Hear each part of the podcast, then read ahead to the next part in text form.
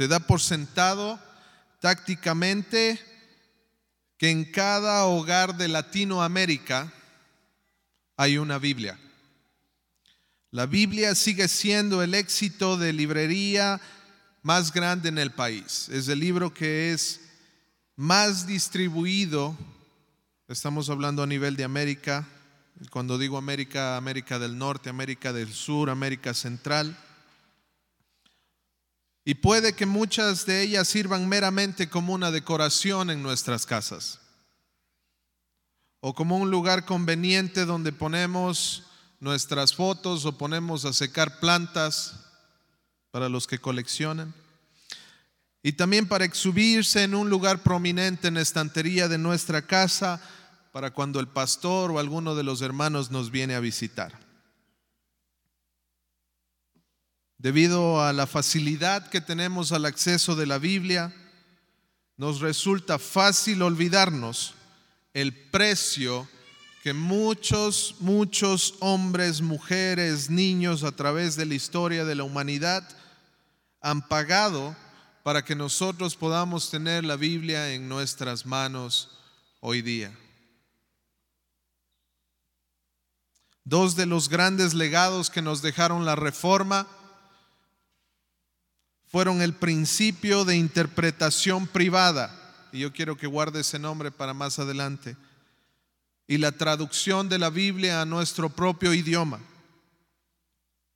Los dos principios van de la mano y fueron logrados solamente tras mucha controversia y persecución.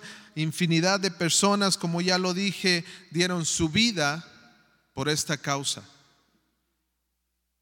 Pero uno de los mayores logros que tuvo Martín Lutero fue la traducción de la Biblia al alemán. A veces se comparte la historia de un Martín Lutero airado, ¿sí? clavando 95 tesis en la puerta de la iglesia, pero la verdadera historia es que no fue así. En la iglesia, en la puerta de la iglesia, había manera ¿sí? de un mural donde las personas compartían constantemente las noticias, como compartimos aquí. Se perdió mi perrito, se perdió esto, pero Martín Lutero tomó la decisión de leer la palabra de Dios muchos años atrás.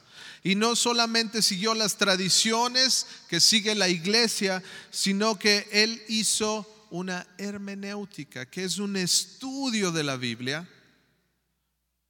Y el Espíritu Santo mismo le tocó a él. Y él comenzó a darse cuenta que los sistemas religiosos de aquel entonces no funcionaban.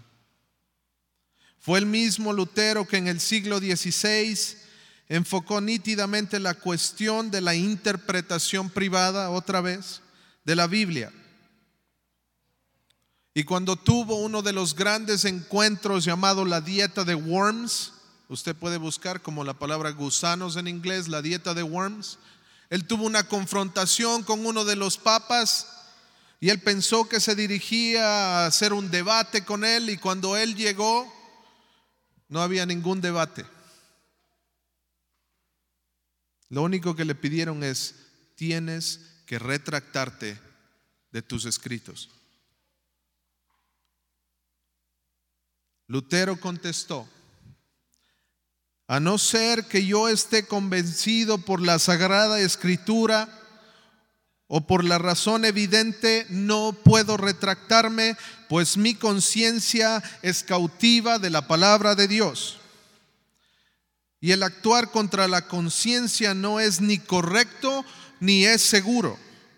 Esta es mi posición, no puedo tomar ninguna otra, así Dios me ayude. Tras la valiente declaración de Lutero y su subsiguiente trabajo de traducir la Biblia al alemán, la Iglesia Católica Romana no permaneció inactiva movilizó sus fuerzas en una contraofensiva de tres puntas conocida como la contrarreforma, una de las púas más afiladas del contraataque contra el protestantismo formulada por el concilio de Trento. Y esto fue lo que dijo el concilio, y usted va a entender por qué estoy dando esta introducción.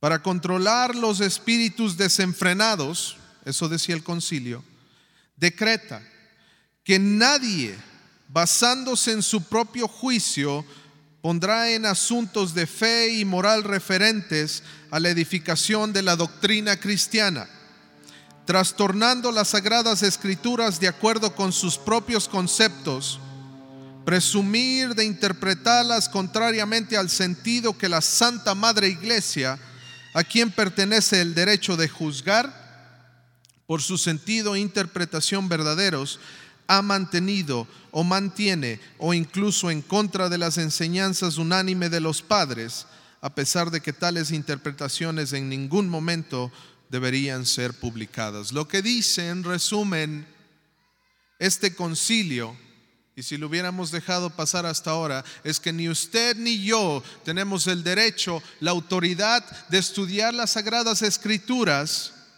sino solamente la iglesia y los líderes tienen que decirnos qué debemos hacer y nosotros deberíamos seguir esa corriente. Pero es triste que después de casi 500 años muchos cristianos vivimos de esa manera.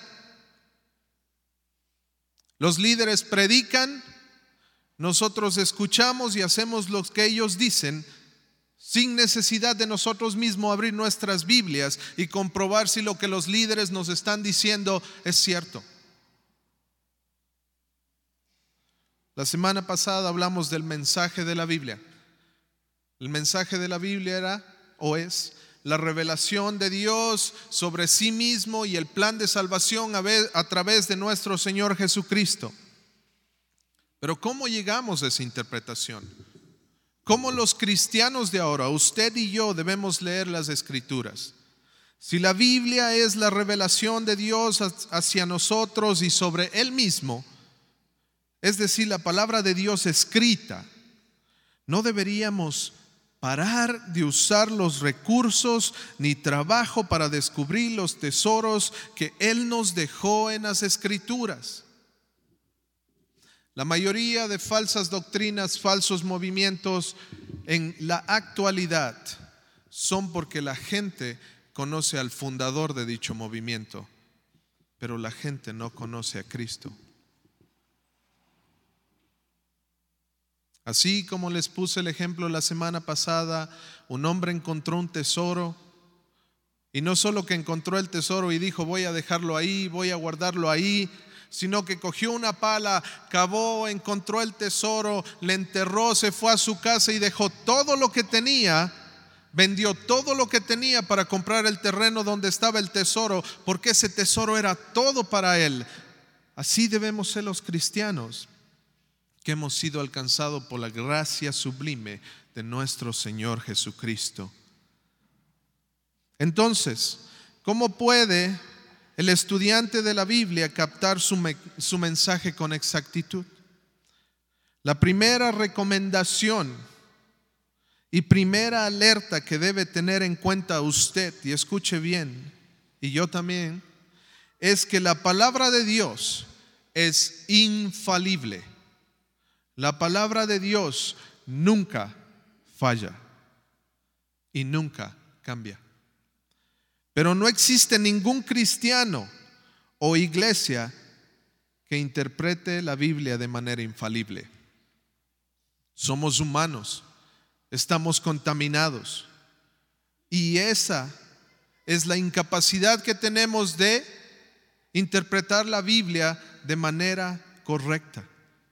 Es por eso que el humano, creyente o no creyente, no debe recurrir al ser humano para la interpretación de las escrituras, sino que la, escritura se interpreta a la luz de las escrituras. Usted no puede coger el Antiguo Testamento y hacer de eso una doctrina sin antes haber leído lo demás y ver si el mensaje que usted está extrayendo está siendo alumbrado por otro texto de la misma Biblia. Había un ejemplo que sabía dar mi pastor cuando yo era niño, que una persona dijo, hoy día me siento con ganas de estudiar la Biblia y abrió al azar las escrituras y ¡pah! este es el texto que voy a coger y voy a hacer para mi vida. Y el texto decía, Judas se ahorcó. Como cristianos no podemos hacer eso, no podemos jugar una ruleta rusa con las escrituras y solamente abrir la Biblia y esperar que la Biblia nos hable y nos dé un mensaje profundo. Tenemos que tener una disciplina. Hoy día voy a hablar de tres maestros como instructores del cristiano a leer las escrituras. Espero que tengan sus Biblias, espero que si alguien tiene un espero pueda tomar nota. Y el primer maestro que tenemos es la iluminación del Espíritu Santo. El mejor intérprete de cada libro es su autor. El mismo autor del libro sabe de lo que se trata el libro, sabe cuál es la idea que quería comunicar. Y en este caso, el autor es Dios. Y Dios mismo en el creyente, y hablamos de esos conceptos en la clase, en la, en la semana anterior, hablamos de la regeneración, de ser redimidos. Cuando usted es regenerado, cuando Dios le ha dado un nuevo comienzo, una nueva vida, el Espíritu Santo viene a morar en usted. Y el mejor intérprete de cada libro es su autor, por lo tanto el Espíritu Santo que es de Dios es el que nos ayuda de mejor manera a interpretar las escrituras. Al estudio de los principios y los métodos de interpretación del texto de la Biblia se le conoce como hermenéutica. Segunda de Timoteo 2.15 para los que están siguiendo dice, no solo dice, pero ordena a los creyentes que se involucren en la hermenéutica. Y dice, procura con diligencia presentarte a Dios aprobado como obrero que no tiene de qué avergonzarse y usa bien la palabra de verdad. El propósito de la hermenéutica bíblica es ayudarnos a saber cómo interpretar, entender y aplicar la Biblia correctamente. Es decir, que el Espíritu Santo revela. Los que somos un poco más viejos nos acordamos del término revelar. ¿Se acuerdan en las cámaras de fotos que teníamos antes? Sí, un técnico llegaba a las fotos a un salón que estaba oscuro, ¿sí? Para que no se dañen los rollos y a veces los hijos cogíamos los rollos y queríamos sacar y los papás, no esté sacando que se dañan las fotos, ¿no? Y en ese cuarto oscuro se revela, se revela la foto, ¿sí? Pero también se ilumina. Hay una luz bajita que está ahí de fondo para que no se afecte los colores. Y es de la misma manera que el Espíritu Santo trabaja. Él nos revela la escritura, pero también ilumina nuestras mentes para poder captar las escrituras. Pero ¿a quiénes ilumina el Espíritu Santo? ¿Acaso son todos iluminados en este mundo? ¿Acaso cualquier persona con habilidad para leer puede hacer una interpretación correcta de las escrituras? Y me tomo las palabras de Pablo y yo diría, de ninguna manera. En palabras de Jonathan Edwards, todos tienen la habilidad natural para seguir a Dios, pero no todos tienen la habilidad moral para hacerlo. En otras palabras, solo los que tienen el Espíritu Santo pueden tener esa revelación y esa iluminación. Por eso a través de la historia de la humanidad mucha gente ha leído la Biblia, pero no todos han llegado al conocimiento de la Biblia. Por eso mismo en la palabra de Dios se dice que hay muchos en la iglesia, pero no significa que todos son de Él.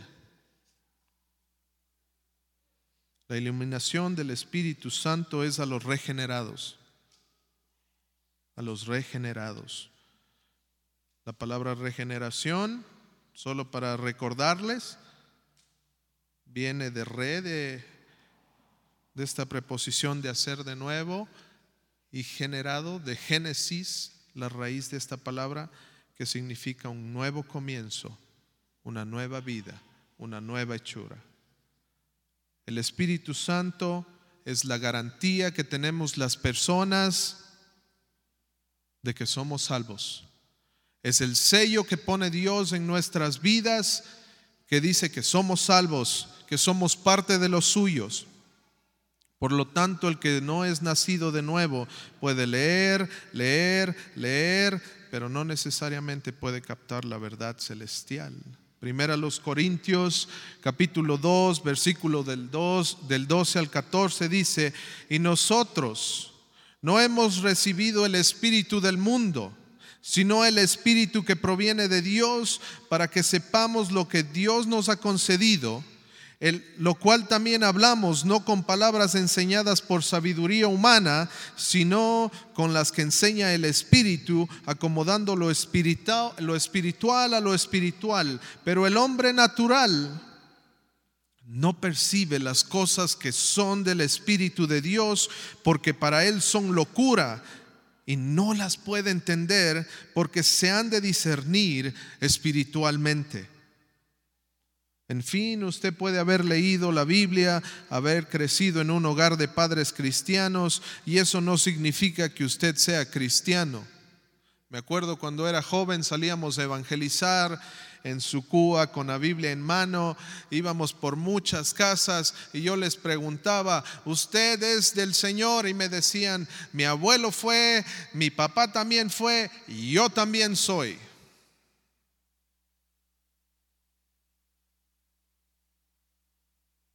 Pero esto no es por herencia. Necesitamos hacer de nuevo. Y usted puede haber leído, como digo, de niño y no entender, pero un día el Espíritu Santo le da vida a usted y cuando usted abre sus ojos a esta nueva vida, comienza a entender toda esa escritura que sus papás le dieron cuando era niño. Porque la fe viene por el oír la palabra de Dios. Usted que es papá, usted que es mamá, abuelito, abuelita, no canse de compartir las escrituras día y noche a los pequeños de la casa. Usted que tiene un hijo, usted que tiene un hermano, usted que tiene una hermana que no quiere volverse a Cristo, no se canse de compartirle las escrituras, aunque parezca una radio con una grabación. Todos los días, todo tiempo oportuno, continúe compartiendo, aunque la salvación no depende de usted, depende del Espíritu Santo. La fe viene por el oír y el oír la palabra. Por lo tanto, el Espíritu Santo ilumina a los suyos. También el Espíritu Santo ilumina a los humildes. Muchas veces se confunde el concepto de humilde con el concepto de pobre. Yo vivo de una manera humilde, dice, no tengo nada.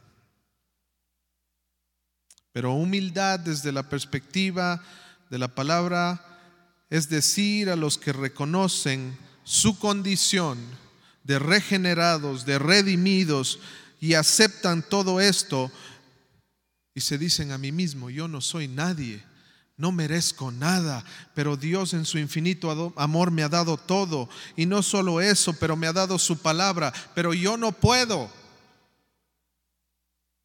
Si Dios no me da de su Santo Espíritu. Eso es humildad, reconocer que no puedo, que no soy nada, que sin Él no hay salvación. La salvación no depende de mí. La salvación depende de Él. Mateo 11, 25 al 26 dice, en aquel tiempo Jesús dijo, Te alabo Padre, Señor del cielo y la tierra, porque escondiste estas cosas de los sabios y de los entendidos y las revelaste a los niños. Sí, Padre, porque así te agradó. Hay una sola manera de expresar esa humildad delante de Dios y es a través de la oración. reconocer ante Dios, no soy nada, nada tengo sin ti, no puedo hacer nada sin ti. Si usted quiere ser humilde delante de Dios, reconozca delante de Dios que sin Él no podemos hacer nada. Salmos 119, 18 dice, abre mis ojos y miraré las maravillas de tu ley. Dios, por favor, abre mis ojos. Efesios 1 del 17 al 19 dice, para que el Dios de nuestro Señor Jesucristo, el Padre de Gloria, os dé espíritu de sabiduría y de revelación en el conocimiento de Él alumbrando los ojos de vuestro entendimiento, para que sepáis cuál es la esperanza a que Él os ha llamado y cuáles son las riquezas de la gloria de su herencia en los santos y cuál es la superminente grandeza de su poder para con nosotros los que creemos según la operación del poder de su fuerza. El Espíritu Santo ilumina a los suyos. El Espíritu Santo eh, no elimina, ilumina a los humildes. El Espíritu Santo ilumina a los obedientes. Juan 14, 21, el que tiene mis mandamientos y los guarda, ese es el que me ama, y el que me ama será amado por mi Padre, y yo le amaré y me manifestaré a Él. El Espíritu Santo también ilumina a los que testifican. El conocimiento que obtenemos de estudiar las santas escrituras no es solamente para mi beneficio personal, para yo sentirme orgulloso, yo sé más que Él. Yo sé más que Él. El, el, estudio de la palabra de Dios es para que yo pueda compartir con los demás las riquezas que existen dentro de las santas escrituras. El señor Charles Spurgeon sabía decir que el Evangelio no es más que un ciego caminando con una bolsa de pan, diciéndole al otro ciego dónde le dieron la bolsa de pan. Y ese es nuestro deber, compartir, compartir. Si usted ora bastante tiempo al día, si usted lee la palabra de Dios todos los días, en todo momento, comparta. Pero es que hermano, no tengo con quién compartir. Yo soy ama de casa y paso todo el día en la casa. Comparta con sus hijos. Comparta con la señora de la tienda. Comparta con el señor que vende los chochos y se va a comer unos chochos en la calle tal vez. El primer maestro es el Espíritu Santo que nos ilumina. El segundo maestro que tenemos es el estudio disciplinado del cristiano. En el estudio de las escrituras el Espíritu Santo es nuestro primer maestro, pero como segundo maestro hemos de entender que somos nosotros mismos nuestro esfuerzo por estudiar, por consultar algo que no entendemos, por buscar los recursos de fuentes confiables para comprender algo de mejor manera, es una muestra de que somos activos y no pasivos en el momento de usar esto que Dios nos ha dado y es la razón.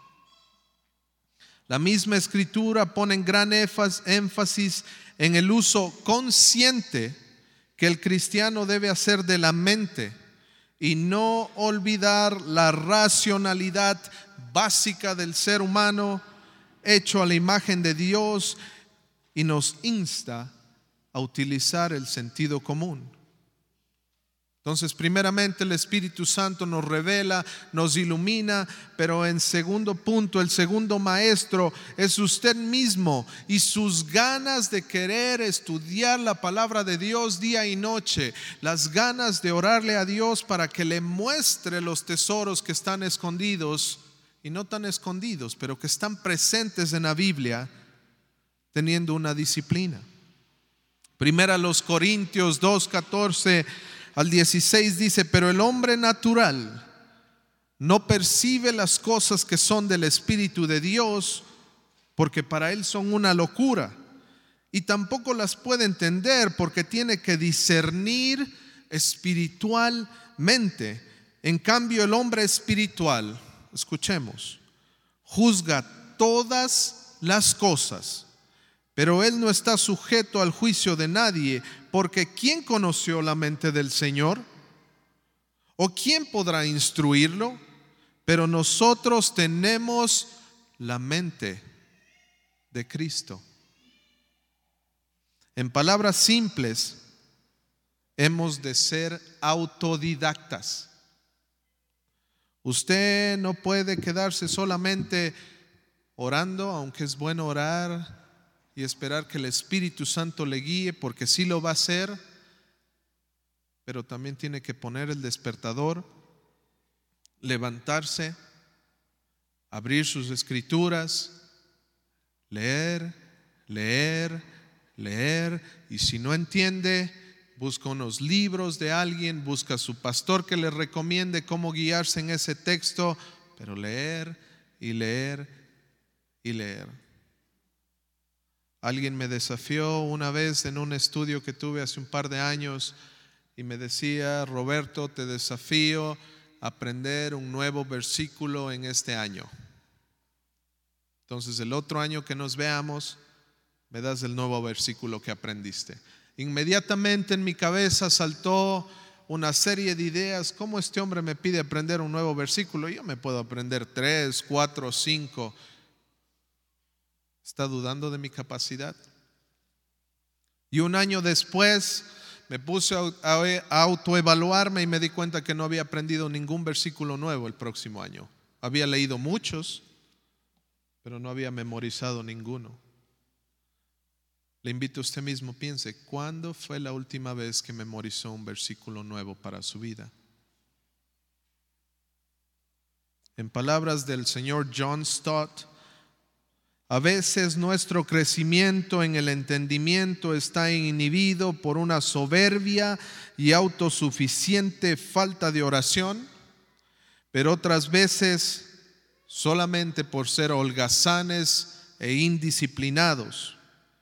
Quien quiere progresar en el conocimiento de Dios debe humillarse ante el Espíritu de verdad y entregarse a una vida de estudio.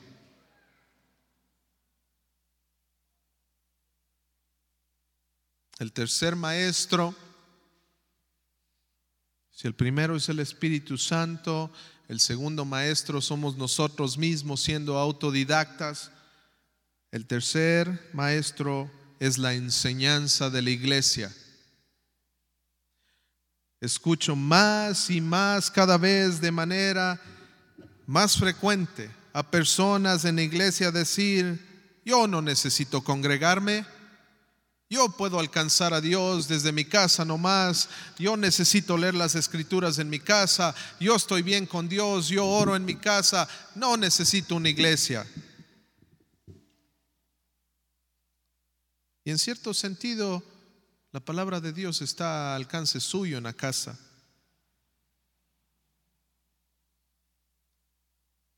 Pero la Biblia nos manda que debemos congregarnos. Para mí personalmente estos últimos dos años, con tantas cosas pasando en el mundo, la más difícil para mí fue dejarme de congregar.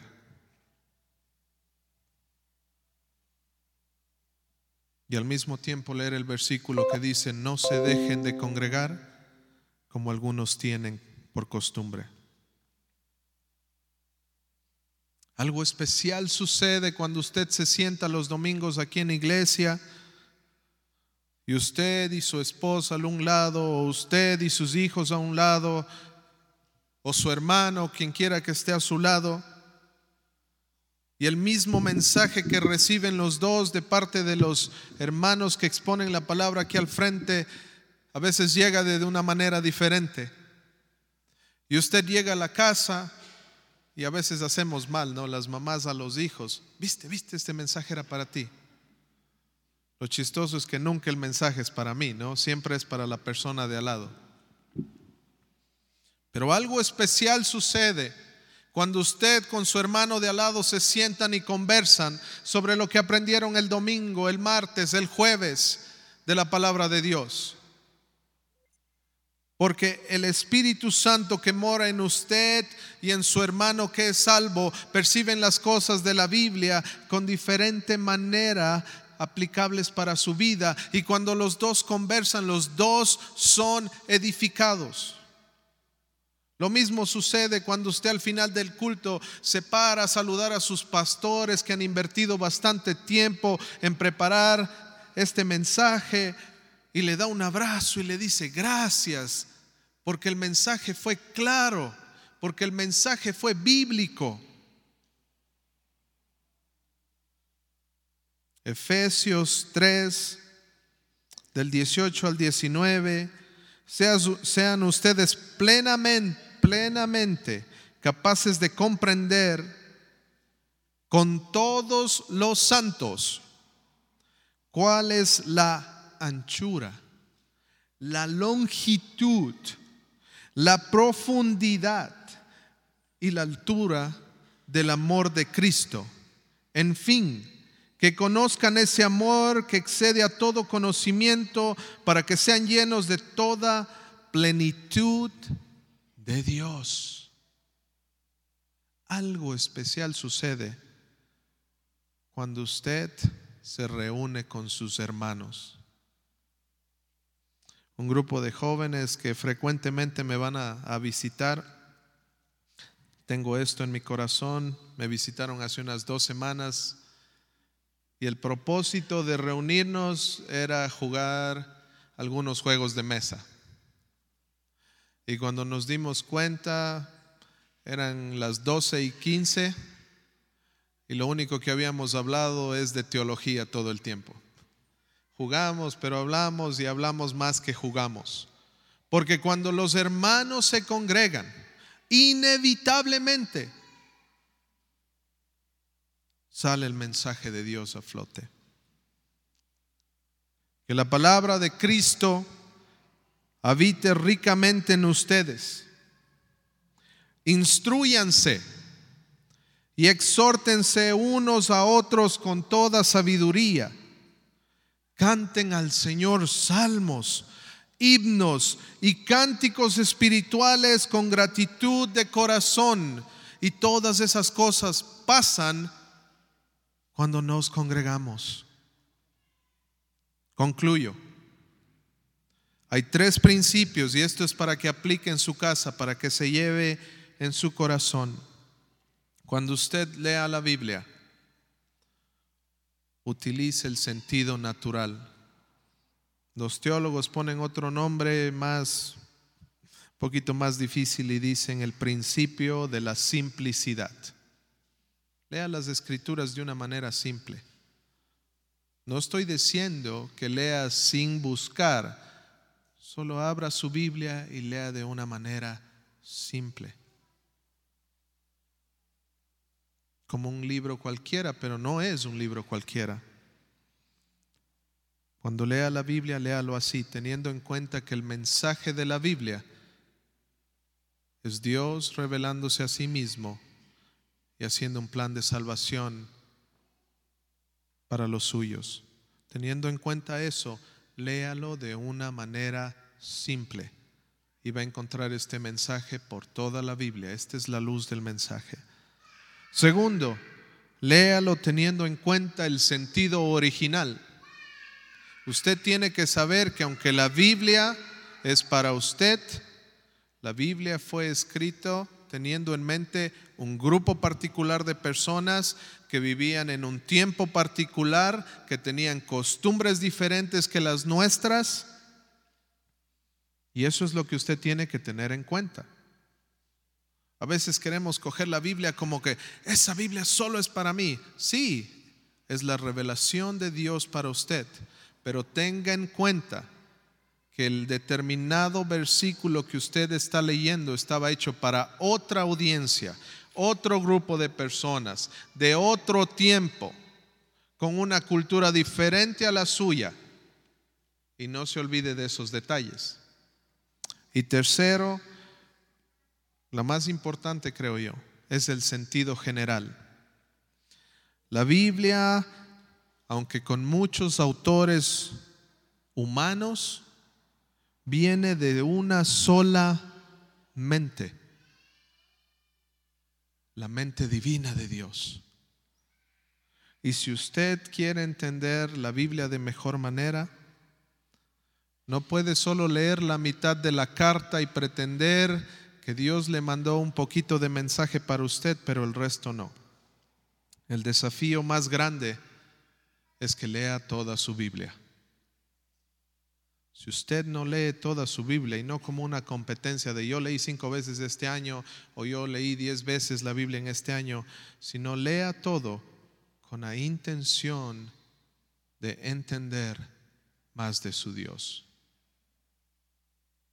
Colosenses 3:16 y con ese versículo termino y si usted puede buscarlo, léalo junto conmigo. Habite ricamente en ustedes, instruyanse y exhórtense unos a otros con toda sabiduría Canten al Señor salmos, himnos y cánticos espirituales con gratitud de corazón. Que el Señor Dios, a través de su Santo Espíritu, camine con ustedes hoy, siempre, sobre todo esta semana, y compartamos de ese plan divino que es Jesucristo, Jesucristo, salvándonos de la ira de Dios. Amén.